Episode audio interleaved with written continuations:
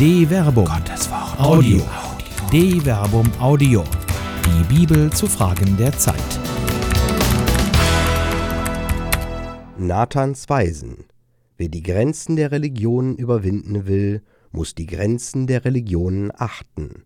Ein Plädoyer für den interreligiösen Dialog von Dr. Werner Kleine. Die Wahrheit ist von flüchtigem Wesen. Wer glaubt, sie erfasst zu haben, muss nur allzu oft schnell erkennen, dass er eigentlich nichts weiß. Die Weisen, die es sich zur Aufgabe gemacht haben, immer tiefer in die Wahrheit einzudringen, kennen das Phänomen. Hat man der Wahrheit die Antwort auf eine Frage abgerungen, stellen sich sofort mindestens zwei neue. Die Wahrheit ist groß und der Weg der Wahrheitssuche beschwerlich. Er ist gepflastert mit Fakten, echten und alternativen, Leuchttürmen und Irrlichtern, Lügen, Täuschungen und Geistesblitzen. Wohl dem, der auf dem Weg zur wahren Erkenntnis die Geister zu unterscheiden lernt. Nicht ohne Grund mahnt Jesus deshalb in der Bergpredigt Geht durch das enge Tor, denn das Tor ist weit, das ins Verderben führt, und der Weg dahin ist breit, und viele gehen auf ihm aber das Tor, das zum Leben führt, ist eng und der Weg dahin ist schmal, und nur wenige finden ihn. Matthäus Kapitel 7, Vers 13 bis 14. Und dann ist da noch die Religion. Die Wahrheit will errungen werden, sie lässt sich nicht leicht fassen. Wer auch immer vorgibt, den Weg zur Wahrheit exklusiv zu kennen, kann schnell als falscher Prophet entlarvt werden so mahnt auch Jesus weiter. Hütet euch vor den falschen Propheten. Sie kommen zu euch wie harmlose Schafe, in Wirklichkeit aber sind sie reißende Wölfe. An ihren Früchten werdet ihr sie erkennen. Erntet man etwa von Dornen Trauben oder von Disteln Feigen? Jeder gute Baum bringt gute Früchte hervor, ein schlechter Baum aber schlechte. Ein guter Baum kann keine schlechten Früchte hervorbringen, und ein schlechter Baum keine guten. Jeder Baum, der keine guten Früchte hervorbringt, wird umgehauen und ins Feuer geworfen. An ihren Früchten also werdet ihr sie erkennen. Matthäus Kapitel 7, Vers 15 bis 20. In den Worten Jesu wird deutlich, dass sich die Wahrheit in der Wirklichkeit erweist. Es genügt nicht, die Wahrheit zu behaupten. Die Wirklichkeit ist das Spielfeld, in dem sich die Wahrheit als Wahrheit erweist. Erkenntnis an sich nutzt nichts, wenn sie nicht im Leben wirkt. Erkenntnis, die im Leben wirkt, aber ist Religion, denn jede Erkenntnis muss sich ihrer Grundannahmen vergewissern, aus denen heraus sie vorgibt, die Wahrheit zu erkennen. So wie ein Baum nur dann Früchte hervorbringen kann, wenn er mit den Wurzeln fest im Boden, der ihm Nahrung gibt, verwurzelt ist, so kann auch der Wahrheitssucher nur dann wirksame Erkenntnis hervorbringen, wenn er sich an feste Grundaxiome seines Denkens zurückbindet. Nicht ohne Grund führt Jesus aus Wer diese meine Worte hört und danach handelt, ist wie ein kluger Mann, der sein Haus auf Fels baute. Als nun ein Wolkenbruch kam und die Wassermassen heranfluteten, als die Stürme tobten und an dem Haus rüttelten, da stürzte es nicht ein, denn es war auf Fels gebaut. Wer aber meine Worte hört und nicht danach handelt, ist wie ein unvernünftiger Mann, der sein Haus auf Sand baute. Als nun ein Wolkenbruch kam und die Wassermassen heranfluteten, als die Stürme tobten und an dem Haus rüttelten, da stürzte es ein und wurde völlig zerstört. Matthäus Kapitel 7, Vers 24 bis 27. Rückbindung aber heißt auf Lateinisch religio. Und die Frage nach Gott. In diesem Sinne ist jeder Wahrheitssucher religiös, denn er muss sein Denken und Erkennen an einem festen Ausgangspunkt zurückbinden. Insofern ist jede Form von Religion Erkenntnis, damit eben auch lebens- und kulturprägend. Hierin liegt die Macht jedweder Religion. Sie bringt immer Früchte hervor. Die Frage ist nur, ob sie dem Menschen dienen oder nicht. Dabei ist an sich nicht gesagt, ob Religion von der Annahme des Grundaxioms Gott ist ausgeht.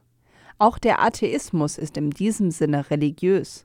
Er muss seine Denkannahmen genauso rechtfertigen wie die Religion, die von der Aussage Gott ist ausgeht. Wenn man aber annimmt, dass Gott ist und diese Aussage als Wahrheit erkennt, dann stellt sich sofort die Frage nach dem Gottesbild. Die um die Wahrheit ringen. Die drei großen monotheistischen Religionen Judentum, Christentum und Islam nehmen jeweils für sich in Anspruch, den Königsweg der Wahrheit zu kennen. Alle drei Religionen glauben nicht nur, dass Gott ist, sie bezeugen auch, dass nur ein Gott ist und sich dieser Gott offenbart hat. Ohne diese Offenbarung wäre Gott dem Menschen verborgen. So heißt es in Psalm 1, der von Juden wie Christen gebetet wird. Wohl dem Mann, der nicht dem Rat der Frevler folgt, nicht auf dem Weg der Sünder geht, nicht im Kreis der Spötter sitzt, sondern Freude hat an der Weisung des Herrn, über seine Weisung nachsinnt bei Tag und bei Nacht. Er ist wie ein Baum, der an Wasserbächen gepflanzt ist, der zur rechten Zeit seine Frucht bringt und dessen Blätter nicht welken. Alles, was er tut, wird ihm gut gelingen. Nicht so die Frevler. Sie sind wie Spreu, die der Wind verweht.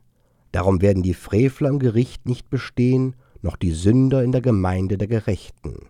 Denn der Herr kennt den Weg der Gerechten, der Weg der Frevler aber führt in den Abgrund. Psalm 1, Vers 1 bis 6. Zweifelsohne könnte dieser Psalm auch ohne Schwierigkeiten von Muslimen gebetet werden, auch wenn er im Koran so nicht vorkommt. Gleichwohl findet sich der in Psalm 1 geäußerte Gedanke schon in der Eröffnungssure des Koran, Al-Fatiha, die Eröffnung. Im Namen Gottes des Barmherzigen und Gnädigen. Lob sei Gott, dem Herrn der Menschen in aller Welt, dem Barmherzigen und Gnädigen, der am Tag des Gerichts regiert. Dir dienen wir und dich bitten wir um Hilfe. Führe uns den geraden Weg, den Weg derer, den du Gnade erwiesen hast, nicht den Weg derer, die deinem Zorn verfallen sind und irre gehen. Sure 1 Unschwer erinnern die letzten beiden Verse der ersten Sure des Koran an den ersten Vers von Psalm 1. Beide Traditionen, die jüdisch-christliche wie die islamische, erinnern am Beginn der Schriften daran, dass sich die Wahrheit nicht leicht erringen lässt. Es bedarf der Hilfe und Weisung Gottes, um sich der Wahrheit zu nahen. Wer hingegen von diesem Weg abweicht, verfällt dem Gericht. Der Gedanke der Fatiha wird in der zweiten Sure Al-Baqarah, deutsch die Kuh, fortgeführt, analog zu Psalm 1. Im Namen Gottes, des Barmherzigen und Gnädigen. Dies ist die Schrift, an der nicht zu zweifeln ist, geoffenbart als Rechtleitung für die Gottesfürchtigen, die an das übersinnliche Glauben, das Gebet verrichten und von dem, was wir ihnen an Gut beschert haben, Spenden geben, und die an das glauben, was als Offenbarung zu dir und was zu den Gottesmännern vor dir herabgesandt worden ist, und die vom Jenseits überzeugt sind, Sie sind von ihrem Herrn recht geleitet, und ihnen wird es wohl ergehen. Sure 2, Vers 1 bis 5. Bis hierher scheint eine große Einigkeit zwischen islamischer und jüdisch-christlicher Tradition zu bestehen. Die Fortführung der zweiten Sure hingegen beinhaltet aber eine entscheidende Abgrenzung. Denen, die ungläubig sind, ist es gleich, ob du sie warnst oder nicht. Sie glauben so oder so nicht. Gott hat ihnen das Herz und das Gehör versiegelt, und ihr Gesicht ist verhüllt. Sie haben eine gewaltige Strafe zu erwarten. Unter den Menschen gibt es auch welche, die sagen, wir glauben an Gott und an den jüngsten Tag, ohne dass sie wirklich gläubig sind. Sie möchten Gott und diejenigen, die glauben, betrügen, aber sie betrügen in Wirklichkeit nur sich selbst, ohne sich dessen bewusst zu sein. Sure 2, Vers 6 bis 9 formuliert die Fatiha, die Eröffnungssure, noch ein Bekenntnis zu dem einen Gott, bei dem man auf den ersten Blick gar nicht sagen könnte, ob es jüdisch, christlich oder islamisch ist, so grenzt sich die Warnung in Sure 2, Vers 6 bis 9 deutlich von denen, die sich zwar zu Gott und seinem endzeitlichen Gericht bekennen, ab. Und Gretchen fragt weiter. Psalm 1 empfahl dem Wahrheitssucher, bei Tag und bei Nacht über die Weisung des Herrn nachzusinnen. Vergleiche Psalm 1, Vers 2. Die Weisung Gottes muss durch Nachdenken aufgeschlossen und ins Leben übertragen werden. Es reicht nicht, die Weisung Gottes nur zu lesen. Das Wort Gottes muss erschlossen und gestaltet werden. Die erkannte Wahrheit muss im Leben des Menschen Gestalt annehmen. Deshalb mahnt Jesus Nicht jeder, der zu mir sagt, Herr, Herr, wird in das Himmelreich kommen, sondern nur, wer den Willen meines Vaters im Himmel erfüllt. Matthäus Kapitel 7, Vers 21. In ähnlicher Weise sprach Psalm 1, Vers 3 vom Fruchtbringen. Hier besteht ein wichtiger Unterschied zum Verständnis des Koran. Hier ist das Annehmen des im Koran bezeugten Glaubens als solchem die grundlegende Bedingung. So heißt es in Al-Baqarah, der zweiten Sure, Und wenn ihr hinsichtlich dessen, was wir auf unseren Diener als Offenbarung herabgesandt haben, im Zweifel seid, dann bringt doch eine Sure gleicher Art bei und ruft, wenn anders ihr die Wahrheit sagt, an Gottes statt eure angeblichen Zeugen an. Wenn ihr das nicht tut, und ihr werdet es nicht tun, dann macht euch darauf gefasst, dass ihr in das Höllenfeuer kommt, dessen Brennstoff Menschen und Steine sind und das im Jenseits für die Ungläubigen besteht. Sure 2, Vers 23 bis 24. So sehr die Eröffnungssure, die Fatiha, noch im Einklang mit Psalm 1 war und so sehr hier ein alle drei monotheistischen Religionen einendes Bekenntnis zu dem einen Gott bezeugt wird, dass auch Juden im Schma Israel, höre Israel, dein Gott ist ein einziger, und Christen im Nizaeno-konstantinopolitanischen Glaubensbekenntnis, ich glaube an den einen Gott, teilen, so zeigen die Verse 23 bis 24 der zweiten Sure doch entscheidende Unterschiede auf. Glaubende hier, Ungläubige da. Es geht hier nicht mehr um das Tun des göttlichen Willens, sondern um das Bekenntnis an sich. Demgegenüber stellt Paulus fest, dass es das Tun des Willens Gottes an sich ist, das in den Augen Gottes mehr zählt als die bloße Kenntnis der göttlichen Weisung. Alle, die sündigten, ohne das Gesetz zu haben, werden auch ohne das Gesetz zugrunde gehen, und alle, die unter dem Gesetz sündigten, werden durch das Gesetz gerichtet werden. Nicht die sind vor Gott gerecht, die das Gesetz hören, sondern er wird die für gerecht erklären, die das Gesetz tun. Wenn Heiden, die das Gesetz nicht haben, von Natur aus das tun, was im Gesetz gefordert ist, so sind sie, die das Gesetz nicht haben, sich selbst Gesetz. Sie zeigen damit, dass ihnen die Forderung des Gesetzes ins Herz geschrieben ist. Ihr Gewissen legt Zeugnis davon ab, ihre Gedanken klagen sich gegenseitig an und verteidigen sich. An jenem Tag, an dem Gott, wie ich es ihnen in meinem Evangelium verkündige, das, was im Menschen verborgen ist, durch Jesus Christus richten wird. Römer Kapitel 2, Vers 12 bis 16. Ist ein Gott, der Ungläubige aufgrund des fehlenden Bekenntnisses bestraft, derselbe Gott wie der, der auf das Tun der Menschen und die Früchte ihres Lebens schaut? Ringkampf. Seit der Feststellung des ehemaligen Bundesinnenministers Wolfgang Schäuble im Jahr 2006, der Islam gehöre zu Deutschland, jenem Satz, der erst 2010 durch den damaligen Bundespräsidenten Christian Wulff richtig prominent geworden ist, reißt die Debatte um das Verhältnis des Islam zur westeuropäischen Kultur, die für sich in Anspruch nimmt, in einer jüdisch-christlichen Tradition zu stehen, nicht ab. Die Amplitude der diskursiven Erregung verzeichnete jüngst nach Äußerungen des Regensburger Bischofs Rudolf Vorderholzer einen Spitzenausschlag, der Islam sei eine postchristliche Erscheinung, die mit dem Anspruch auftritt, die Kerngehalte des Christentums zu negieren. Dazu zählen nach Bischof Rudolf Vorderholzer der Glaube an die Dreifaltigkeit, die Menschwerdung Gottes in Jesus Christus und seine Erlösungstat am Kreuz. In diesem Punkt hat Bischof Vorderholzer sicher recht, denn der Islam definiert sich ja nur unter anderem gerade dadurch, dass er die Gottessohnschaft Jesu ablehnt und in Jesus nur einen Propheten sieht. So heißt es im Koran. Sie sagen, Gott hat sich ein Kind zugelegt, gepriesen sei er. Er ist der, der reich ist, ihm gehört, was im Himmel und auf der Erde ist. Wollt ihr gegen Gott aussagen, wovon ihr kein Wissen habt? Sag, denen, die gegen Gott Lügen aushecken, wird es nicht wohl ergehen.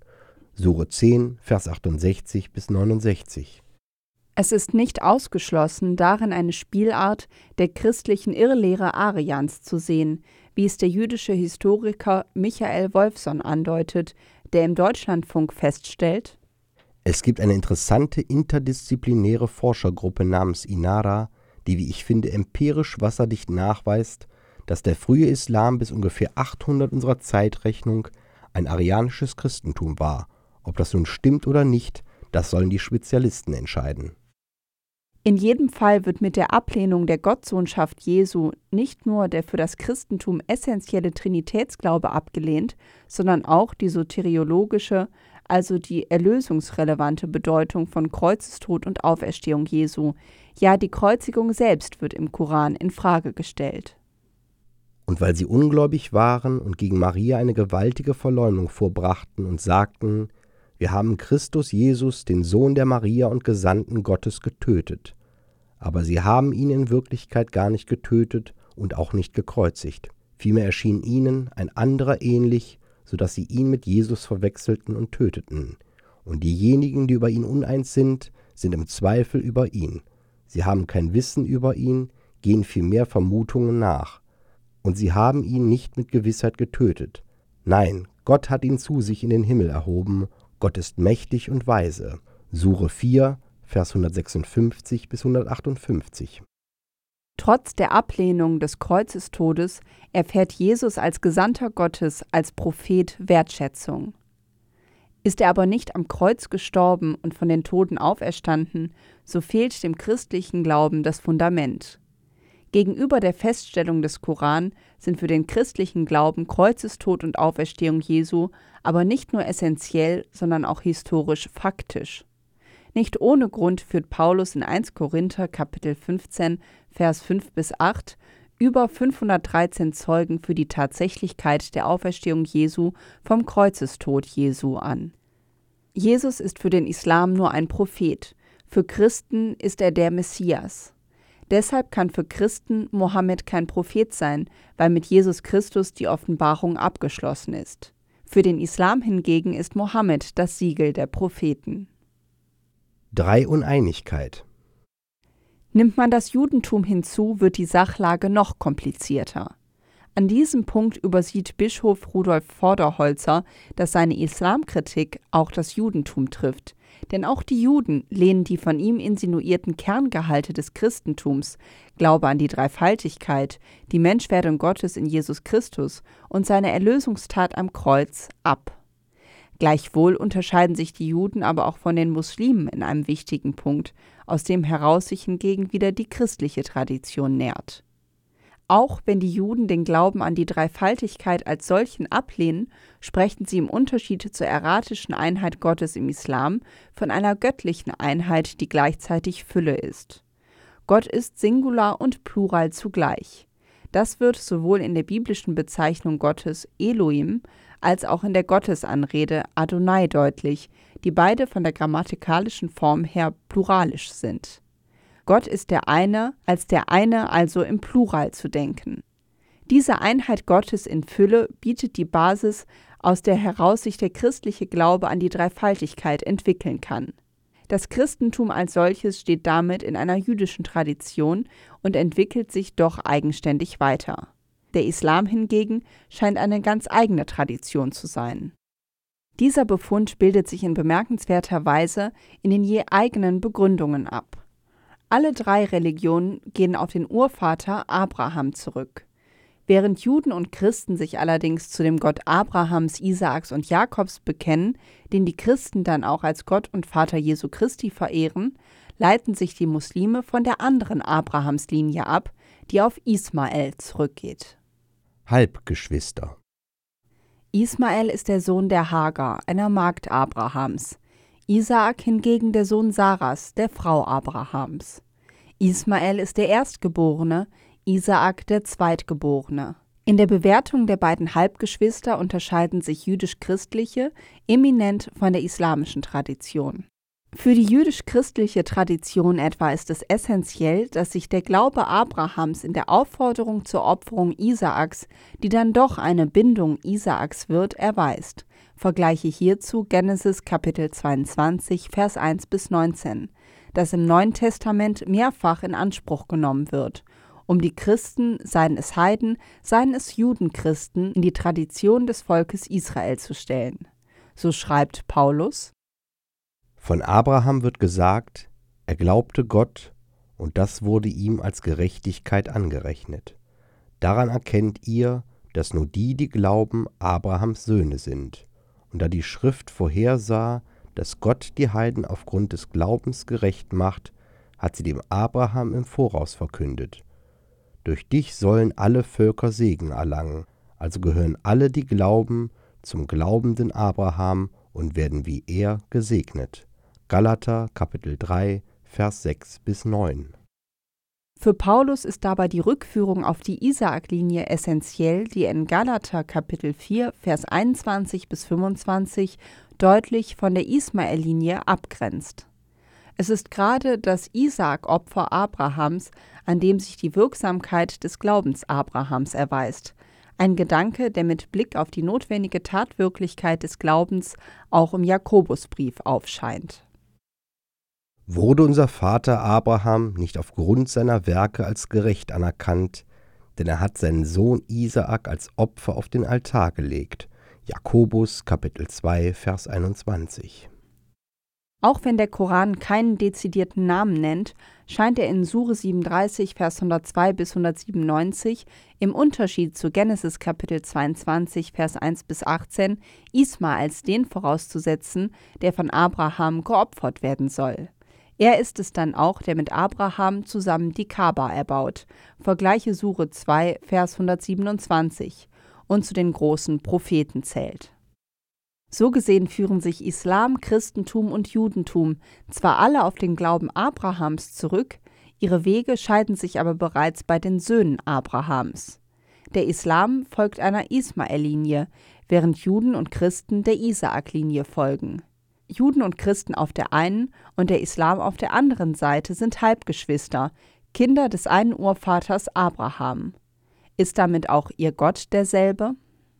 Ein Baum bleibt ein Baum. Es ist bemerkenswert, welch unscheinbare und doch bedeutsame Rolle Bäume bisweilen in der Bibel spielen. Nach dem biblischen Zeugnis werden Hagar und Ismael aus der Gefolgschaft Abrahams entfernt, werden aber in der Wüste von Gott beschützt. Vergleiche Genesis Kapitel 16. Erst danach erfährt Abraham von der Verheißung der Geburt seines Sohnes Isaak durch seine Frau Sarah.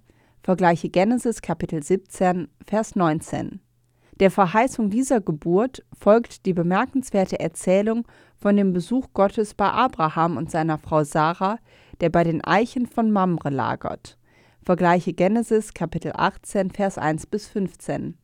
Bei diesen Eichen widerfährt Abraham eine Offenbarung.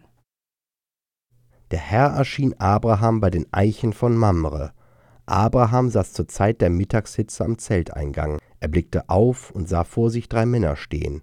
Als er sie sah, lief er ihnen vom Zelteingang aus entgegen, warf sich zur Erde nieder. Genesis Kapitel 18, Vers 1 bis 2. Der eine Gott erscheint in dreien, Einheit in Fülle. Das ist das prägende Bild, das Abraham nach biblischer Auskunft erst nach der Verstoßung Hagars und Ismaels und vor der Zeugung Isaaks, die der eine Gott in Fülle dem Abraham von den Eichen von Mamre noch einmal zusagt, begegnet. Vielleicht ist es kein Zufall, dass die Abraham-Bilder von Juden, Christen und Muslimen hier ihre unterschiedliche Ausprägung erfahren und mit ihnen auch die Bilder von Gott. Juden, Christen und Muslime sind alle Kinder Abrahams. Ihre unterschiedlichen Traditionslinien und die damit verbundenen Geschichten gewordenen und in den heiligen Schriften dokumentierten Glaubenserfahrungen begründen aber auch andere Gottesbilder. Der Gott des Islam ist nicht der Gott der Juden und Christen, und auch Juden und Christen unterscheiden sich in der Frage, ob Gott Mensch wird oder nicht. Die ewige Suche nach dem Leben im Wahren. Man wird also vorsichtig sein müssen und darf nicht vorschnell davon reden, dass doch alle ein und denselben Gott hätten. Das stimmt so nicht. Andererseits darf man sich aber auch nicht in die Gefahr vorschnellen Verurteilungen begeben.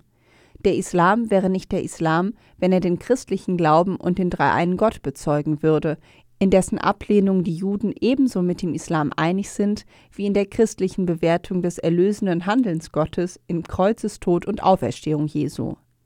Andererseits sind sich Juden und Christen in dem Gedanken nahe, dass der eine Gott Gott in Fülle ist, während dieser Aspekt dem Islam undenkbar erscheint. Für Juden spielt hingegen Jesus Christus keine Rolle, der immerhin im Islam als Prophet verehrt und geschätzt wird. Die Suche nach dem Ring Nathans geht also weiter. Nathans Waisenkinder sind in der einen Welt verdammt dazu, den Ring der Wahrheit gemeinsam zu suchen. Wer hier wie Bischof Vorderholzer vorschnell auf eine Integration des Islam abhebt, die er für nicht möglich erklärt, vergibt die Chance, gemeinsam in der Suche der Wahrheit voranzuschreiten. Wie so oft könnte hier das Beispiel Jesu handlungsleitend sein, der sich nicht zu schade ist, die samaritische Frau am Jakobsbrunnen um Wasser zu fragen, eine Angehörige jenes Stammes, mit dem Juden nichts zu schaffen hatten. Die Frage der Frau verwundert daher nicht. Wie kannst du als Jude mich, eine Samariterin, um Wasser bitten? Johannes Kapitel 4, Vers 9. Von hier aus entspannt sich ein Gespräch um die Wahrheit und das Leben. Die Frau erkennt in Jesus einen Propheten. Vergleiche Johannes Kapitel 4, Vers 19, wie es auch die Muslime tun. Später offenbart sich Jesus ihr als der Messias. Vergleiche Johannes Kapitel 4, Vers 26. Ob die Frau diese Offenbarung angenommen hat? Die aufgeregte Frage der Frau, die die Leute hinzuruft, lässt das offen. Da ließ die Frau ihren Wasserkrug stehen, eilte in den Ort und sagte zu den Leuten, Kommt her, seht, da ist ein Mann, der mir alles gesagt hat, was ich getan habe. Ist er vielleicht der Messias? Johannes Kapitel 4, Vers 28 bis 29. Die Neugier aber ist geweckt. Die Neugier an der Wahrheit ist das, was sie weiter antreiben wird. Die Neugier wurde geweckt, weil sie mit Jesus gesprochen hat. Das Gespräch zwischen den Wahrheitssuchern ist das, was tiefer in die Wahrheit führt. Ein Gespräch, das Bischof Vorderholzer mit seiner Aussage leider in weite Ferne rückt. Der Ring der Wahrheit, er ist noch tief vergraben. Es wird Mühe machen, ihn zu suchen. Eine Mühe, die sich lohnt. Es gibt viele Fragen, wie die, wie mit Widersprüchen in den heiligen Schriften umzugehen ist. Gilt das Abrogationsprinzip, nach dem jüngere Stellen ältere überschreiben, oder das kanonistische Prinzip, nach dem Widersprüche stehen bleiben müssen und einen offenen Deutungsraum schaffen? Was ist Offenbarung und wie ereignet sie sich? Wie wird ein solcher Offenbarungsanspruch legitimiert und wie stehen Offenbarung, historische Fakten und naturwissenschaftliche Erkenntnisse zueinander? Sucht gemeinsam nach Antworten, ihr Glaubenden aller Religionen, sonst werdet ihr der Wahrheit weisend sein. Auf, ihr Sucher der Wahrheit, legt die Waffen aus der Hand, macht Schwerter zu Pflugscharen und grabt, grabt gemeinsam, denn der Ring liegt tief. Eine Produktion der Medienwerkstatt des katholischen Bildungswerks Wuppertal Solingen-Remscheid. Autor Dr. Werner Kleine. Sprecher Jana Turek und Marvin Dillmann.